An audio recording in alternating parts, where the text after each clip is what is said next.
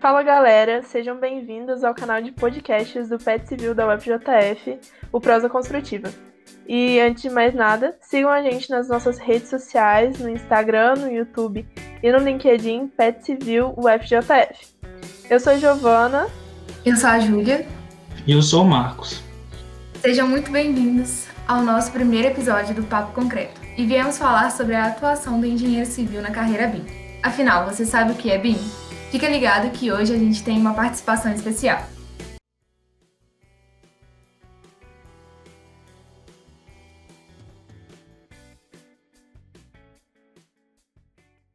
O tema de hoje é sobre BIM. E você sabe do que se trata? Nada melhor do que um profissional da área para sanar essa dúvida.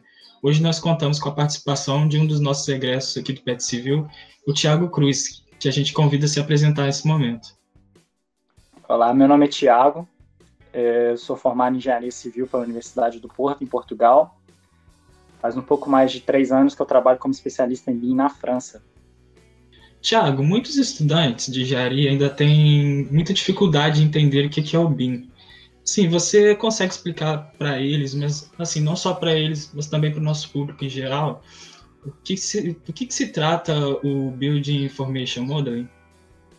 O Building Information Modeling é um processo inteligente 3D que utiliza ferramentas específicas para melhorar a comunicação, o design, a coordenação de todas as fases do projeto, desde a fase de concepção até a fase de entrega final e da utilização dos edifícios. É, o, important, o importante principal disso é dizer que o, o, BIM não é um software específico, o BIM é um processo inteligente 3D. Então, é muito mais importante a questão do, do processo do que a própria questão do software em si. Então, é um processo que a gente utiliza para gerir toda a informação desde a fase concepção, desde o início do projeto até o final. Então, está tudo ligado e o BIM é o processo que a gente utiliza para comunicar tudo. Como muitos dos nossos professores falam, a engenharia ela possui um leque de oportunidades de carreira e o BIM Manager é uma delas. Fala um pouco mais da, da sua profissão para gente e as demais carreiras que a gente pode seguir no BIM. Basicamente, o BIM Manager é a pessoa que gere os processos principais durante a fase de concepção do projeto. Então, o BIM Manager é a pessoa que desenvolve os standards da empresa, o BIM Manager é a pessoa que desenvolve e explica para a própria empresa e ajuda o cliente final a definir os objetivos durante o projeto. Então, o que, que o BIM vai ser utilizado, quais são os, uh, os objetivos finais que a gente está usando, utilizando o processo do BIM. Então, o BIM Manager é uma figura central de todos os projetos que está lá para justamente ajudar o cliente a conseguir o melhor resultado final. Pode ser um termo muito vasto, mas durante a, o exercício da profissão as coisas vão ficando mais claras. Dentro do leque do BIM existem também não só a figura do BIM Manager, mas tem a, a própria parte da produção do BIM. Então, diria que basicamente tem a parte do modelador, do projetor, que normalmente é uma pessoa que é formada em engenharia civil, um arquiteto, um engenheiro civil, um engenheiro mecânico, um engenheiro elétrico, pouco importa a, a área de engenharia que a pessoa trabalha. Então, é uma pessoa que ela faz a produção do projeto em si, e através dos processos e dos, dos objetivos do, do, do projeto, é, o projetor vai fazer a concepção do projeto. Então, a primeira, vamos dizer assim, um dos níveis do, do leque das carreiras do BIM seria a, a figura do projetor. E dentro da figura do projetor também tem um outro lado, que seria uma parte mais na questão de coordenação, depende da escala do projeto. Projetos maiores, projetos grandes, tem uma pessoa especificamente que é chamado coordenador BIM. O coordenador BIM, ele é a pessoa principal que faz a integração das diferentes disciplinas. Então, a gente tem a figura, por exemplo, do arquiteto, que faz a concepção do projeto, e depois a gente tem a figura do engenheiro estrutural. Então, o coordenador do BIM é justamente que pega essas diferentes disciplinas e, e ajuda os produtores, vamos dizer assim, a, a, a, as pessoas que estão fazendo a concepção do projeto, justamente para fazer a correção de tudo que não está indo adequadamente, eh, não, de tudo que não está correto. Então, tem uma, um exercício chamado que é o Clash Detection, que a gente utiliza softwares específicos, que é para detectar justamente os conflitos geométricos. Então, por exemplo, quando a gente tem fazer um projeto hidráulico, a gente tem toda a canalização e uma canalização não pode atravessar uma viga estrutural, por exemplo, porque isso causaria problemas para o edifício. Então, uma das, uma das figuras do, do leque do, do coordenador BIM é justamente fazer essa detecção muito na fase inicial do projeto, e justamente fazendo a detecção na fase mais inicial do projeto, quanto mais cedo resolver o problema, menos custa. Quanto mais tarde resolver o problema, na hora do projeto, quando você vê que está com problema, aí depois custa dinheiro, tempo, tudo. Então, o coordenador do BIM é também uma figura muito importante que justamente está acompanhando toda a fase da concepção até a, a, fase de execução do projeto em si. Mas o BIM Manager ele está mais associado justamente à, à estrutura cerebral da parte do, do BIM. Então, é ele que vai ajudar o cliente a descobrir os objetivos, quais são os objetivos do projeto, e também o BIM Manager, como é uma pessoa específica que tem um conhecimento muito profundo nos no softwares, então ele vai saber também as, as maneiras mais optimizadas para chegar nos resultados finais, e ganhando tempo, ganhando tempo, depois dinheiro e às vezes qualidade no projeto em si. O BIM muitas vezes é compreendido como uma ferramenta, principalmente o software Revit, né? E acaba que ele representa uma parte ínfima da integração das dimensões de um projeto. Na sua rotina como BIM Manager, quais são os softwares que, e processos que você utiliza para integrar essas dimensões? De fato, o Revit hoje em dia é o software principal que é utilizado na maior parte dos projetos, tanto da parte arquitetônica, tanto também como a parte de hidráulica e, e elétrica também. Hoje em dia, muitos projetos estão utilizando basicamente através do Revit. Mas como BIM Manager, a gente tem que muitas vezes fazer as compilações, juntar as diferentes, diferentes habilitações em um só projeto. Então, um software que a gente utiliza muito é o Navisworks Manage, que justamente ele é o software que a gente utiliza para fazer essas compilações. Mas de softwares existem vários, além do Revit, para a parte de, de aplicação de estruturas, de fazer projeto estrutural, é muito utilizado também o programa Tecla. Da parte hidráulica já é muito mais Revit. Depois da parte de, de terreno, a gente utiliza muito também o Civil 3D, que é um plugin do AutoCAD, que também é muito importante. Então existem vários softwares e a utilização depende mais de qual, do tipo do projeto e qual é o objetivo do projeto. Mas, de fato, o Revit é que a gente utiliza hoje em dia, que é o mais multidisciplinar, utilizado de uma forma muito mais abrangente. Hoje, a gente sabe que o profissional ele precisa desenvolver muitas habilidades.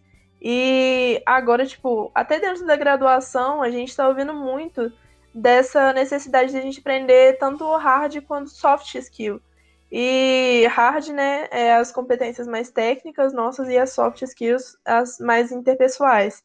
E aí eu queria saber, dentro da sua profissão, é, quais foram as competências que você teve que desenvolver para você ter uma desenvoltura, uma boa desenvoltura dentro do mercado de trabalho e tudo mais.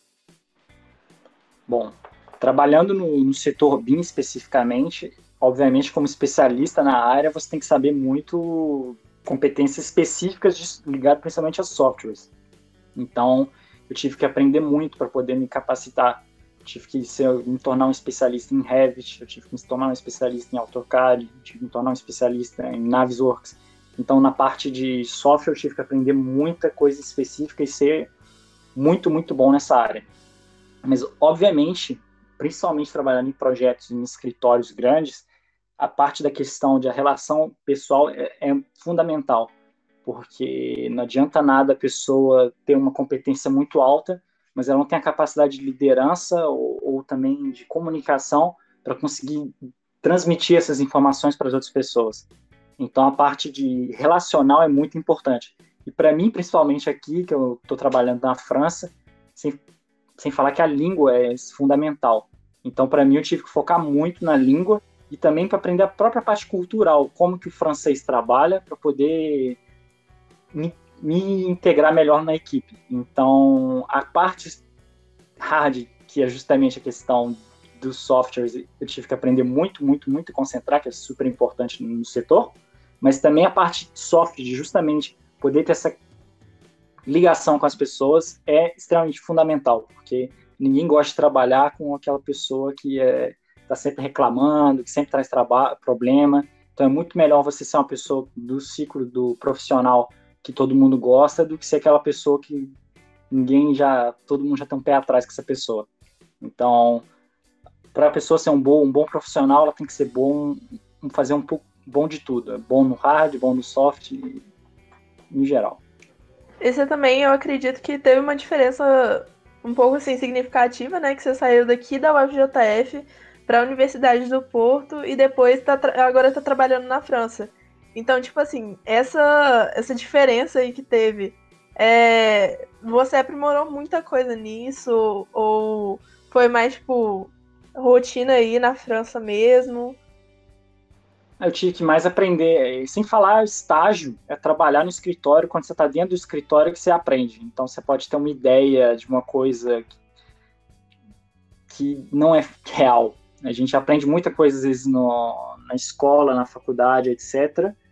E tem uma ideia, uma concepção de como é que trabalhar com as outras pessoas, mas somente trabalhando e vivendo problemas, experiências, vivenciando, com o tempo a gente vai criando essas capacidades e aprendendo a errar menos. Porque errar na nossa vida profissional a gente vai sempre errar. Mas a ideia é sempre errar o mínimo possível para as coisas irem bem. E realmente, tipo, hoje, até dentro da nossa graduação, eu acho que o, o BIM é um pouco isso, sabe? É um pouco até ideal, sabe? Porque a gente aprende que isso daí é o futuro da engenharia e que é essencial a gente saber isso.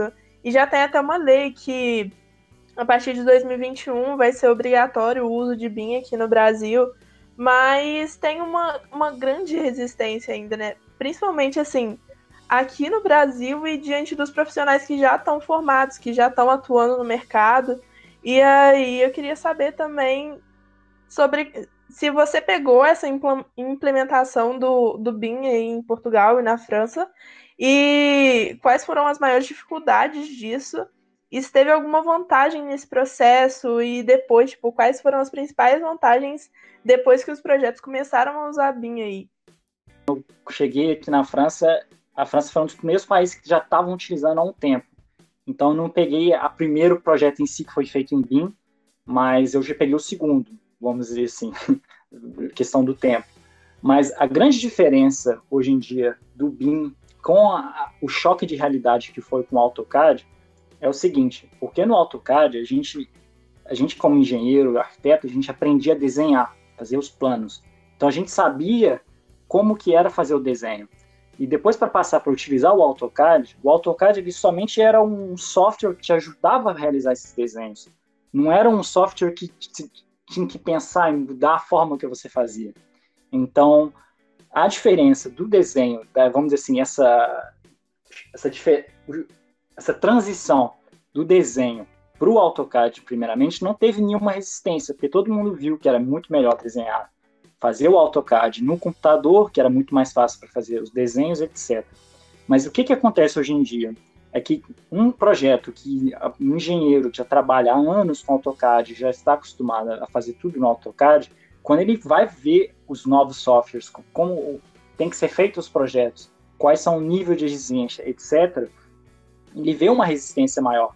Porque a gente não está fazendo a transição do AutoCAD para o Revit, por exemplo, ou um outro software, não é somente mudar a ferramenta, mas é mudar a forma que a gente vai fazer. Porque no AutoCAD a gente só fazia desenhos, e os desenhos não tinham nenhuma inteligência associada. Mas já no Revit, por exemplo, a gente vai fazer um. Quando a gente vai, por exemplo, fazer um, uma parede, a gente faz uma parede, essa parede tem uma altura. E essa parede tem uma altura, tem um material associado a isso. Então tem várias coisas associadas a, a, ao projeto que no AutoCAD não tinha. Então é, a primeira resistência é justamente que tem que aprender é, o software, é, entender um pouco mais a lógica do software. Não é uma coisa tão simples igual era uma transição de um desenho para um software. Então é normal ter um pouco essa resistência, mas principalmente tem essa resistência inicial que justamente não é só uma coisa tão simples, uma transição de um desenho para um computador, etc., mas também a forma que a gente desenha. Mas, obviamente, a partir do momento que você aprendeu e como que funciona, você começa a ver todas as vantagens. Então, principalmente utilizando software, a gente consegue fazer entregáveis, fazer planos muito mais rápidos. a gente consegue fazer toda a questão da coordenação e colaboração. Então, a resistência é normal, mas com o tempo vai indo embora. E principalmente com a questão da obrigatoriedade, porque, como você próprio citou, em 2021 no Brasil já é, vai ser obrigatório que todos os projetos sejam feitos em BIM, mas aqui na Europa, desde 2016, todos os projetos no Reino Unido, por exemplo, já são 100% em BIM. Aqui na França também tem vários decretos já dizendo que tudo que é público tem que ser feito em BIM. Então, com isso vai mudando a, ideia do mercado. Os engenheiros vão aprendendo e vão sendo obrigados a aprender, e quando eles vêm, aprendem, eles veem que é muito melhor, que tem muitas vantagens e, e depois é um passo para frente que nunca mais tem um passo para trás. E aí você falou que a partir de 2016 já tinha os projetos em BIM, né? No Reino Unido, no caso. E provavelmente aí pela Europa foi mais ou menos essa, essa mesma época, assim. E tipo, porque quando a gente fala em prazo, a gente tende a acreditar que os profissionais eles vão se atentar a esse prazo, que eles vão se esforçar para aprender os softwares e as tecnologias necessárias até esse prazo. Mas aqui é uma coisa que a gente não está vendo. E aí é uma coisa que foi respeitada, tipo, dentro das faculdades já começou a se ensinar o BIM e começou a utilizar algum software usando a, a metodologia BIM. O BIM foi foi implementado um pouco à base da força, entre aspas. Por exemplo, o decreto no Reino Unido em 2016. Em 2016, todas as obras públicas tinham que ser feitas em BIM. Então, todas as empresas de engenharia que circulavam em volta do setor público tiveram que aprender a utilizar as ferramentas, tem a questão da formação, etc. Então, todo mundo que estava associado ao mercado público teve que correr atrás, aprender e começar a utilizar essas ferramentas. Mas uma vez, uma vez que esse escritório de engenharia ou, ou, ou uma empresa aprende a usar essas ferramentas, ela muito, muito raro ela vai fazer um passo atrás. Ela aprende e utiliza isso para sempre. Então, aconteceu aqui foi justamente que, a partir de 2016, as empresas começaram a ser obrigadas a aprender a utilizar, a responder nessas ferramentas para poder ganhar esse mercado, porque o mercado público é um mercado muito grande. A partir do momento que todo mundo já está consolidado no mercado, principalmente no mercado do público, começa também a passar para o mercado privado. Então, concursos privados e começa a existir uma demanda do próprio cliente final a falar, eu quero que o projeto seja feito em BIM. Então, essa resistência é normal, porque tem muita gente que sempre utilizou essas ferramentas de antes, mas uma hora, e eu quero dizer que é igual, por exemplo, 2021 é uma data que igual foi 2016 aqui no Reino Unido. Depois de 2021, 2022, 2023, 2024 não vai ter quase ninguém mais fazendo um projeto em AutoCAD. Então, a resistência inicial acontece, mas com o tempo ela vai embora porque é, todo mundo vai ser obrigado a ser feito dessa forma, tanto da parte pública também quanto do cliente final do privado. É, bom, de fato pode existir um certo custo para a própria empresa para poder se capacitar para poder responder o mercado público ou privado na questão do BIM porque às vezes a pessoa é capacitada no AutoCAD, depois para passar para um outro software, a pessoa tem que aprender toda a lógica desse software, como as coisas funcionam. Então existe de fato um custo que tem que ser pensado, se vale a pena ou não. Mas a estratégia também tem que ser pensada a longo prazo. Então, como eu disse, a partir de 2021 aí no Brasil vai ter um decreto que todos os projetos públicos vão ter que ser feitos em BIM.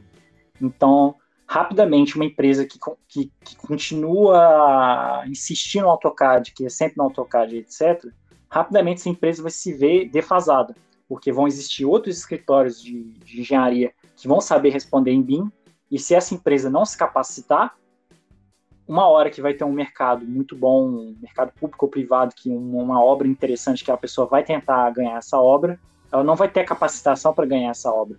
Então pode ser que esse custo inicialmente pode parecer uma barreira inicial, mas lá na frente é um investimento, porque a longo prazo isso vai dar um retorno, principalmente para poder responder o mercado público e o privado. Uma observação mesmo.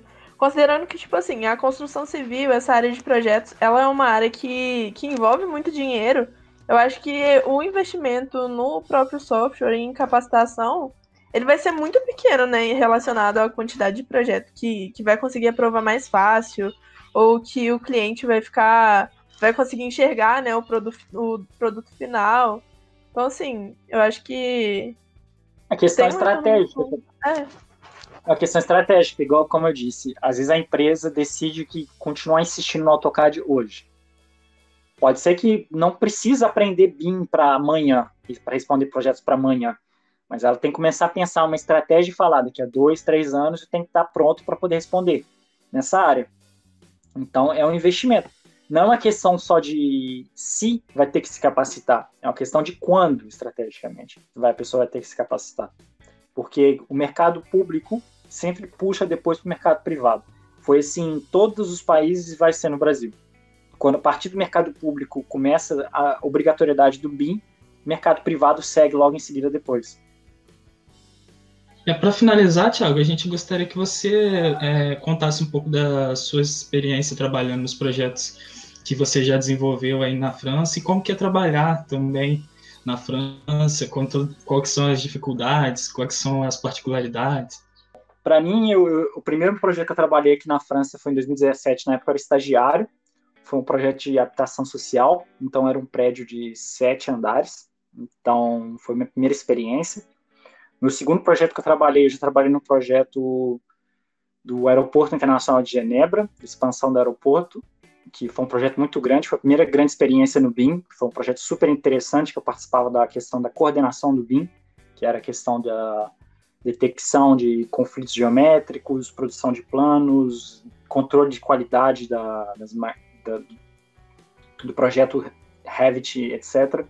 Depois eu já trabalhei em projetos de data centers também, que eu também trabalhava como coordenador BIM no, setor do, do, do, data center.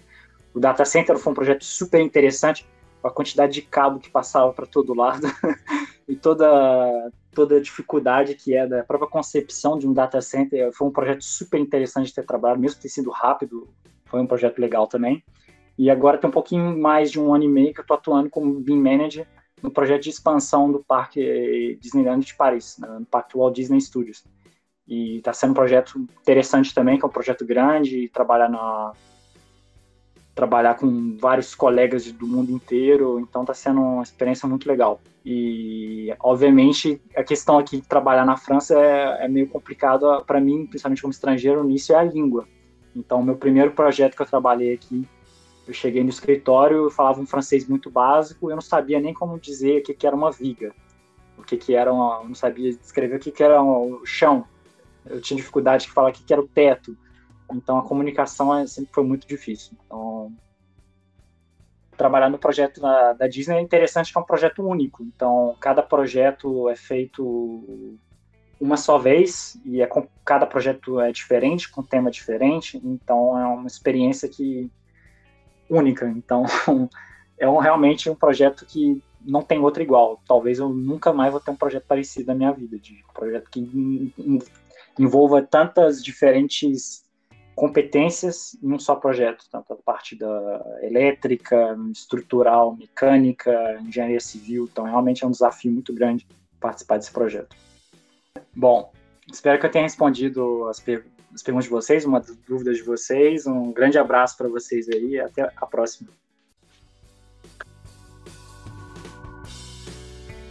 Então é isso, pessoal. Agradecemos muito ao Thiago pela participação. Espero que tenham gostado e obrigado por nos acompanhar até aqui.